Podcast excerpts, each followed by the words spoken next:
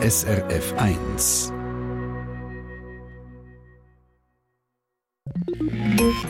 SRF 1 Ratgeber Medizin.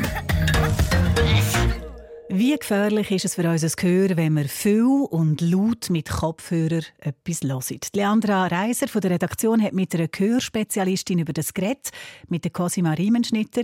Sie ist Haus-, Nasen-, Ohrenoberärztin am Unispital Zürich und sie arbeitet auch für die Gehörprävention bei der SUVA.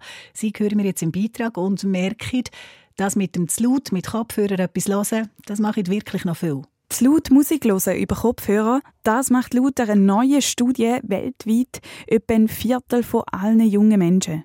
Auch die WHO, also die Weltgesundheitsorganisation, warnt, über eine Milliarde Menschen riskieren durch Kopfhörer einen Gehörschaden, weil sie so laut Musik hören, dass man es als ungesund und gefährlich bezeichnen kann. Aber ungesund, gefährlich, was heißt das eigentlich?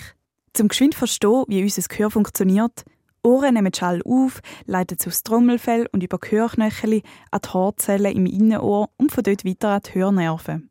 Die HNO-Ärztin Cosima Riemenschnitter weiss, was dort kaputt gehen kann. Dass ein Lärm, quasi Schallpegel über 85 dB auf die Haarzellen längerfristig einen schädigenden Effekt haben. Und das kennen wir vielleicht alle, wenn wir in Konzert sind oder in der Disco, dass man quasi nachher wie ein Geräusch auf den Ohren hat oder vorübergehend so ein dumpfes Gehör, so ein bisschen als Anhaltspunkt, dass dort eigentlich eine Überbelastung vom Gehör stattgefunden hat. Ja, nur schon ein Gespräch sei 70 Dezibel laut. Ja, Strassenlärm etwa 80 Dezibel. Und alles, was über 85 Dezibel ist, also lauter wie ein Staubsauger, zu laut. Der Schaden ist aber nicht nur von der Lautstärke abhängig, sondern auch von der Zeit, sagt Cosima Riemenschnitter. Bei 85 Dezibel ist alles über 8 Stunden gefährlich.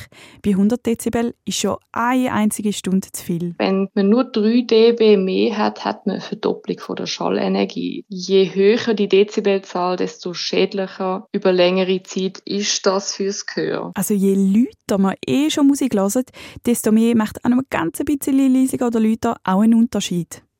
Und wie sieht das also aus, wenn wir Kopfhörer anhaben? Die Kopfhörer sind zum Teil nicht gut abdichtet gegen die Umwelt. Und das kennt man vielleicht, wenn man in der Straßenbahn sitzt oder irgendwie mit dem Auto unterwegs ist. Und man versucht trotzdem zu verstehen oder zu hören, was in diesen Kopfhörern ist. Man schaltet automatisch Leute und ist sich vielleicht gar nicht bewusst, dass man seinem Gehör dort einen gewissen Schaden kann zufügen kann. Ja, da ist vor allem bei In-Ears und Earbuds der Fall.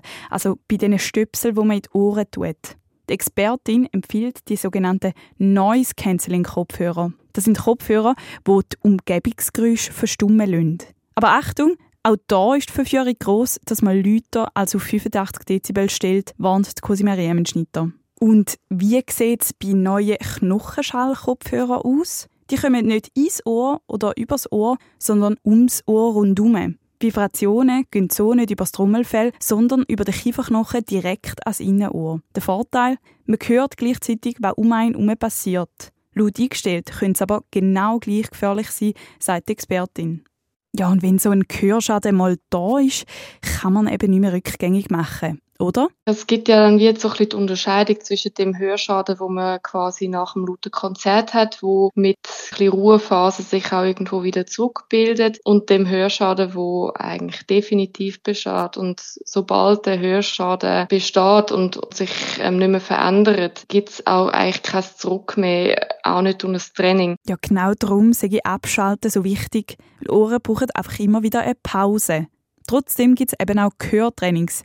Dort wird aber vor allem das Hirn fit gemacht. Das Hörtraining wirkt eigentlich, dass man Hörinformationen wieder versucht zu verknüpfen mit Sachen, die im Cortex, in der Hörrinde schon abgespeichert sind. In welchem Ausmaß das schlussendlich dann überhaupt möglich ist, ist sehr fragwürdig. Ja, beim Innenohr selber lässt sich bei einem Schaden nichts mehr machen.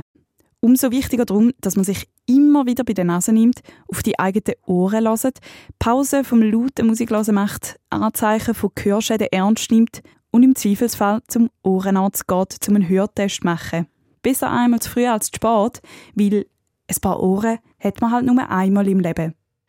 Ja, genau. Wenn Sie diesen Beitrag noch einmal möchten hören oder lieber lesen, das geht beides, wir haben ihn parat bei uns im Internet auf srf1.ch beim Ratgeber. SRF 1 Ratgeber Medizin.